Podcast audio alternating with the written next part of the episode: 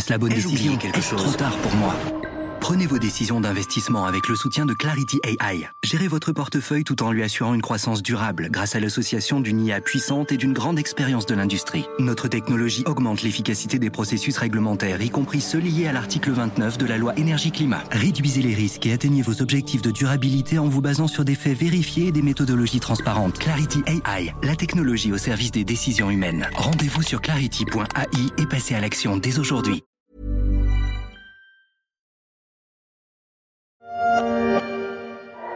La panique dans les rues de Jérusalem hier matin. Les sirènes d'alerte retentissent dans la capitale israélienne. Il est 6h35.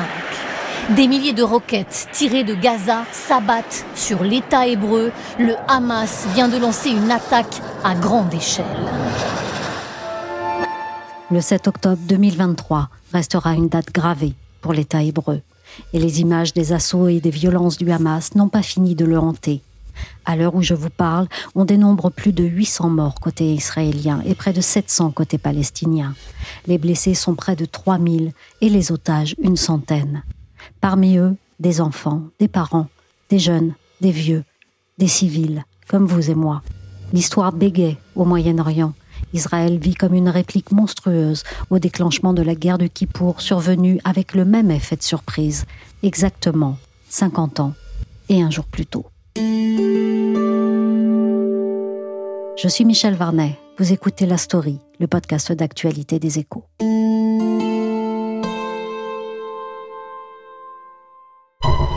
7h08. Premières images de combattants islamistes. Ils ont réussi à atteindre la ville de Jderot, en territoire israélien. Comment décrire ce que nous avons eu sous les yeux? Comment mettre des mots sur cet enfer que la population d'Israël a vécu? Mais pour commencer, comment a-t-elle été avertie de ce qui se passait? Je me suis réveillé par des sirènes, euh, des missiles qui étaient lancés euh, samedi matin sur euh, Israël. Donc il y avait une, une alerte pour missiles et on est descendu à l'abri qui est en bas de la maison. Rami Eled vit à Rerovot, à une vingtaine de kilomètres au sud de Tel Aviv. Il a bien voulu témoigner des heures terribles de l'attaque et de ce qu'il ressent depuis. Ça a pris assez longtemps. Euh, il y avait plusieurs alertes pendant deux, trois heures. Et après, on a ouvert la télévision, on a regardé sur euh, les sites Internet et on a appris ce qui se passe. Qu'est-ce que vous avez éprouvé à ce moment-là? Est-ce que c'était la première fois que ça avait cette ampleur pour vous? Non, c'était pas la première fois. Bah, je veux dire, je vis des autres ampleurs. Je suis assez vieux. J'étais aussi à la guerre de Kippour en tant que réserviste. J'étais officier à l'armée.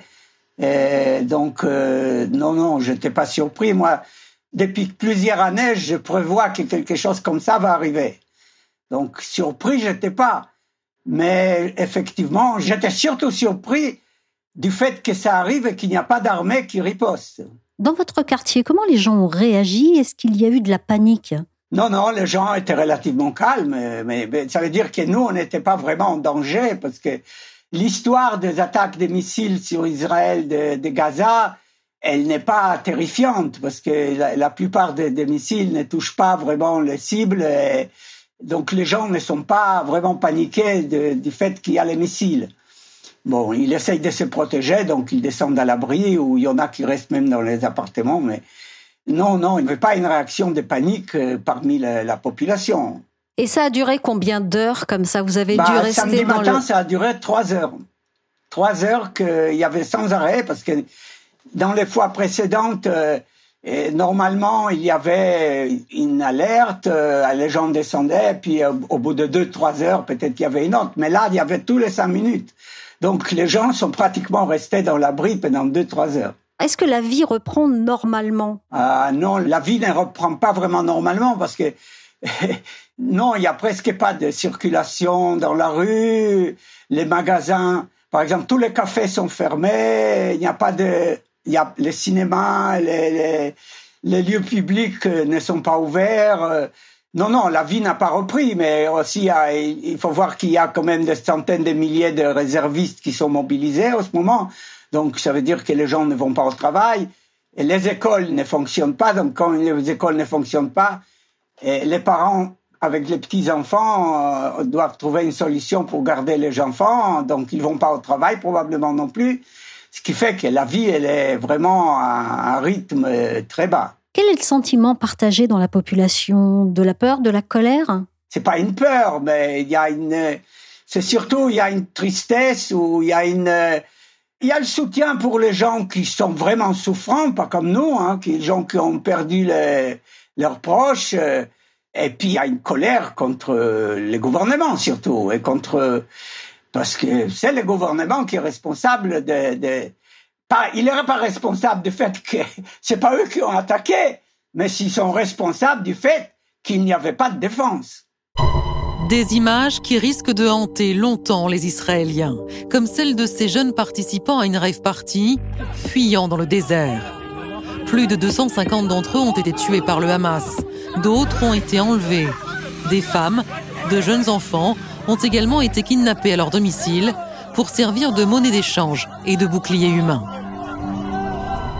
Ces images de violence comme celles diffusées dans cette vidéo d'Arte qu'on vient d'entendre, est-ce que c'est quelque chose que vous avez suivi en direct hein, aux informations? Les images que vous, probablement, vous avez vues en France euh, ou sur les réseaux sociaux, moi, je cherchais pas sur les réseaux sociaux les, images de, brutales de, de l'attaque, donc j'imaginais ce qui se passe. Mais selon ce que j'ai compris, mais c'est pas les images, mais le fait qu'il y a, au début, il disait que des dizaines de Palestiniens qui sont venus de Gaza, mais euh, c'était clair que c'est pas des dizaines, puisqu'il disait que tous les kibbutz qui se trouvent le long de la frontière, et c'est à peu près 60 kilomètres, sont attaqués. Donc, s'il y a des dizaines de kibbutz qui sont attaqués, c'est pas des dizaines de personnes, c'est sûrement des centaines de personnes. Au début, on ne pensait pas que les résultats étaient terribles à ce point-là, parce que dans les premières heures, on parlait des dizaines de morts, etc ce qui nous paraissait déjà horrible. Parce que il faut voir que même dans les attentats les plus meurtriers qu'il y avait en Israël dans toutes les années depuis euh, l'occupation de, de 67, le nombre de morts qu'il y avait dans un attentat était maximum dans les dizaines. Il n'y avait jamais un attentat avec des centaines de morts. Donc, on s'imaginait pas que le nombre, il n'est pas à 100, mais 1000. Et les gens qui disent que la catastrophe de Kippour 23 est bien plus grande que la catastrophe de Kippour 73, ils ont absolument raison. Les soldats qui se battaient en 73 se battaient pour empêcher que la population civile souffre ce qu'elle a souffert en 23. Tandis qu'ici, c'est la population civile qui a reçu tous les coups et il n'y avait pas d'armée pendant au moins une dizaine d'heures pour soutenir la population civile. Pour Israël, est-ce que vous avez le sentiment qu'il y aura un avant et un après cette attaque? C'est un, tremblement de terre, hein, ça c'est clair. C'est un tremblement de terre plus grand que 73. Hein. Begin est devenu malade mental à cause de ce qui s'est passé en guerre. Golda Meir s'est presque suicidée et elle a démissionné quelques mois après parce qu'elle ne pouvait pas supporter qu'à cause du gouvernement, il y avait 3000 morts. Mais Netanyahou, Netanyahou, il continuait à comment je vais faire pour que mon parti et mon gouvernement ne tombent pas? C'est tout ce qui l'intéresse. Et c'est un sentiment partagé? C'est partagé de plus en plus. Ça veut dire, c'est, à mon avis, c'est partagé par la majorité de la population aujourd'hui.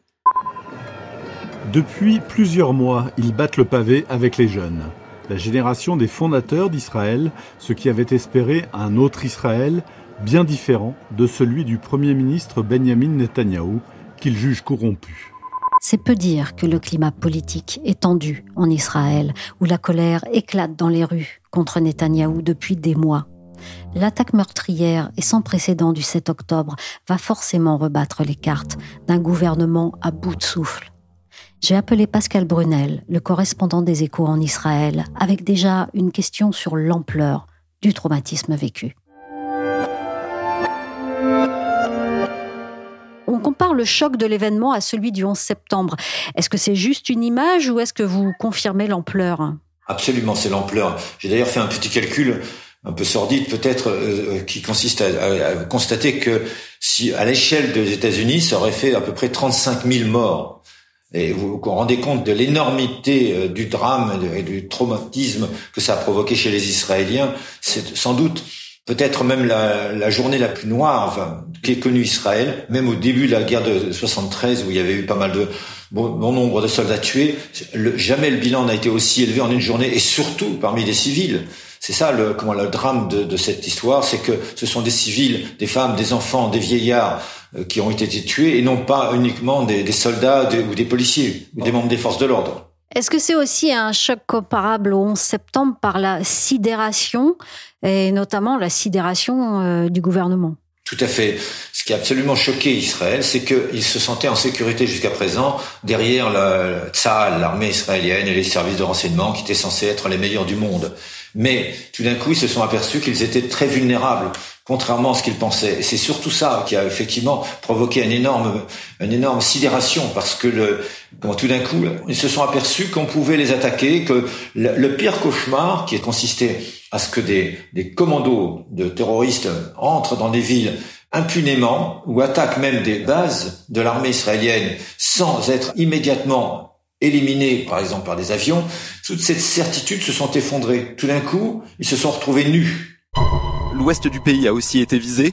Et puis au sol, des combattants du Hamas se sont infiltrés à différents endroits. La situation est évidemment mouvante. Et ça, c'est le tout premier direct de Thibault Lefebvre. On est samedi matin, il est 8 heures. On, ne sait pas encore ce qu'on va découvrir derrière, l'horreur de ce qu'on va découvrir autour de cette rêve partie. Et on ne sait rien évidemment du chiffre que l'on connaît aujourd'hui et qui reste euh, évolutif. Alors ça, c'était les premiers directs sur France Inter. La situation est confuse à ce moment-là. Et on va découvrir ensuite que la l'armée a mis des heures à réagir. Est-ce que c'est ce qui sidère le plus la population? C'est une des choses qui a choqué le plus, mais c'est surtout la faillite totale des services de renseignement qui ont été incapables de repérer les préparatifs depuis des mois, depuis des mois de, du, Hamas en se berçant d'illusions, en pensant que le Hamas ne, ne, ne passerait pas l'action, ou lancerait pas une action, une opération de grande envergure, de craindre des représailles et de dévaster cette région qui est déjà miséreuse. Et donc euh, rendre encore la, population encore plus malheureuse. Et finalement, toute cette hypothèse s'est effondrée. Ça, c'est le premier point. Le deuxième point, c'est le, service de renseignement. Comment ont-ils pu ne pas euh, s'apercevoir de, de, ces préparatifs? Israël est censé avoir peut-être le meilleur service de renseignement au monde. Je parle du Mossad, mais aussi du Shin Bet, le service de sécurité intérieure, et de Haman, le service de renseignement des militaires. Et tout d'un coup, Rien, rien. C'est comme en, septembre. C'est-à-dire que le FBI n'était pas au courant. Comment ça se fait? Comment est-ce que c'est possible? Et maintenant, il y a même une polémique très très grande sur le fait que il y a le, comment, le chef des renseignements militaires euh, égyptiens aurait prévenu les services secrets euh, israéliens du fait que le, Hamas préparait quelque chose de ce qu'ils appellent big, quelque chose de grand. Et, ils n'en ont pas tenu compte. C'est-à-dire que, en fait, la chose la plus déplorable, c'est qu'ils ont été prisonniers de ce qu'ils appellent, ce qu'on appelle ici une conception, une conception. C'est-à-dire toute une série d'hypothèses qui se sont révélées fausses. Et si bien que la, réaction militaire a été très lente, très très lente, et avec un, désordre, une, impossibilité de, de coordonner les, opérations de, de contre-offensive. Et ça a été, enfin, d'un certain point de vue, une véritable catastrophe comparable à celle qu'a pu connaître l'armée israélienne au tout début de la, guerre de 73, avant de gagner bien sûr, mais au tout début, elle, a été prise complètement par surprise par les armées égyptiennes et syriennes. Et cette comparaison revient systématiquement. En plus, il y a un calendrier, puisque l'attaque s'est produite 50 années, plus un jour après ben, le début de la guerre de Kippour. Alors, vous parlez d'une série d'hypothèses qui se sont avérées fausses, c'est-à-dire Benjamin Netanyahu, qui est au pouvoir depuis presque 12 ou 13 ans, presque sans interruption, pensait qu'en améliorant la situation économique dans la bande de Gaza, ils commencent à favoriser une certaine euh, modération du Hamas, qui aurait euh, ainsi tout intérêt à ne pas, disons, à pas remettre en cause cette amélioration de la population, de niveau de vie de la population, encore une fois très miséreuse, et euh, donc pensait ainsi convaincre le Hamas qu'il avait beaucoup à perdre dans cette histoire. Ça c'est le premier point. La deuxième illusion, c'était le fait que ils, ont construit une, barrière électronique qui était hyper hyper euh, connectée avec le meilleur de la haute technologie israélienne et notamment avec des capteurs qui ont un souterrain qui empêchait par exemple la construction de tunnels permettant des infiltrations. Donc c'était, et ça leur a coûté quand même un milliard de dollars. c'est un milliard de dollars. Effectivement, il n'y a pas eu de, comment, de, apparemment, d'infiltration par les tunnels, mais ce qu'ils ont oublié, c'est qu'ils sont passés par-dessus. C'est un peu comme la ligne Maginot. C'est-à-dire qu'on on, attend les ennemis à un, endroit et, ils tapent à un autre endroit. Et en plus, ce qui est assez euh, une ironie amère, c'est que pour passer outre cette bordure, cette ligne frontière, ils ont utilisé non pas des, des, choses très très très très sophistiquées, mais simplement des tracteurs, des, des voitures. Donc quelque chose de très très très simple. Et c'est ça qui est absolument sidérant, c'est que Comment a-t-on et, ils l'ont fait de façon très très facile. Ils sont attaqués. D'ailleurs, leur tactique était très intéressante. Ils ont attaqué des postes militaires qui étaient autour de la vente de Gaza, qui étaient assez mal défendus parce qu'il n'y avait pas assez de soldats pour les neutraliser. Ils sont rentrés, ils sont paradés sur des tanks, et ensuite ils ont attaqué les localités et la RAF partie où il y a plus de 250 morts. C'est-à-dire que c'était vraiment très bien organisé, il y a très bien conçu. C'est pas une opération menée à l'improviste. Donc il y a d'un côté les terroristes qui sont très bien organisés, qui ont un objectif et de l'autre côté, une impuissance, euh, un cafouillage, plein d'hésitations. En plus, l'armée a, pris un temps fou avant de réagir. Deuxièmement, les commandos du, Hamas, il y en a certains qui sont encore en Israël. Ils sont encore en Israël parce qu'ils savent parce qu'ils pourront pas retourner. De toute façon, ils n'ont pas le choix. Ils seront, éliminés.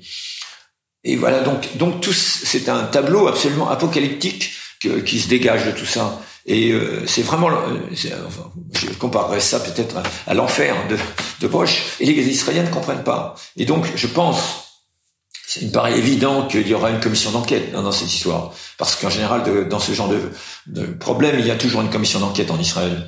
Et euh, là, je pense que les, les, services secrets, les services de renseignement, mais aussi le gouvernement et Benjamin Netanyahu vont être sérieusement mis en cause. Alors justement, politiquement, dans quelle situation se trouve le gouvernement? Eh Écoutez, pour l'instant, ils sont en train de négocier. Euh, Netanyahu est en train de négocier l'entrée dans le gouvernement de Benny Gantz, qui est l'ancien ministre de la Défense, qui est chef d'un parti centriste, et qui a accepté de rentrer dans le gouvernement sans exiger que les deux partis d'extrême droite, qui font partie de la majorité la plus à droite d'Israël, soient expulsés du gouvernement. Mais il demande une, une, une voix une voix importante au sein du cabinet de sécurité restreint qui gère la guerre. La question, alors pour l'instant, on en est encore. Euh, il y, a des, avocats à la fois de Netanyahu et de Benny Gantz qui négocient une espèce de programme commun pour. Euh, mais, tout ça, c'est des marchandages assez minables par rapport à la, gravité de la situation. Et à mon avis, la, la, population israélienne est absolument comprend pas, comprend pas comment l'union nationale n'est pas une évidence dans ce genre de situation. La crainte des deux côtés, c'est de se faire manipuler. On en est là. C'est-à-dire que Netanyahu et Gantz veulent se voir attribuer les lauriers d'une victoire éventuelle. Et Netanyahu craint que Gantz quitte le gouvernement si ça tourne mal. Donc, vous voyez, c'est des calculs de base politique qui n'ont rien à voir avec l'ampleur des enjeux et surtout avec l'angoisse et de la population. Alors, je ne sais pas comment ça va se terminer. Ça va, à mon avis, ça devrait se terminer dans les prochaines heures parce que c'est trop. C'est-à-dire, ça devient euh, caricatural, ridicule. Netanyahou peut-il survivre politiquement à ce climat? Ça va être très difficile déjà. Il avait des difficultés à, faire passer sa réforme dans son ensemble. Les manifestations ont continué jusqu'à ces derniers jours. Malheureusement, elles, se sont. Et son grand espoir, c'était un accord avec l'Arabie Saoudite qui aurait été une percée diplomatique absolument sans précédent. Et c'était, il espérait qu'avec ce succès, faire oublier un peu tous ces problèmes, notamment, il ne faut pas oublier qu'il est en plus actuellement en jugement. Il a été inculpé pour fraude et pour corruption et abus de confiance. Il y a, il a trois affaires qui sont actuellement en jugement. Et donc, euh, il était déjà très, très, très affaibli selon les sondages. Maintenant, euh, je veux dire, à mon avis, ça va être très très difficile pour lui. Il, comment il, il sort très affaibli de cette histoire parce que c'est lui qui était quand même aux commandes. Va, il peut difficilement se défausser de ses responsabilités. C'est quand même. Alors il y a des comment il commencé à avoir des appels à, sa démission. Je pense pas qu'il le fera parce que non seulement à la fois sur le plan politique il le fera pas, ça serait un aveu d'échec, un aveu de sa culpabilité, et deuxièmement pour même pour son sort personnel, il vaut mieux vaut mieux rester au pouvoir que d'être menacé d'aller en prison. Parce que n'oubliez pas qu'il y a déjà eu un président, un ancien président et un premier ministre israélien qui ont été en prison.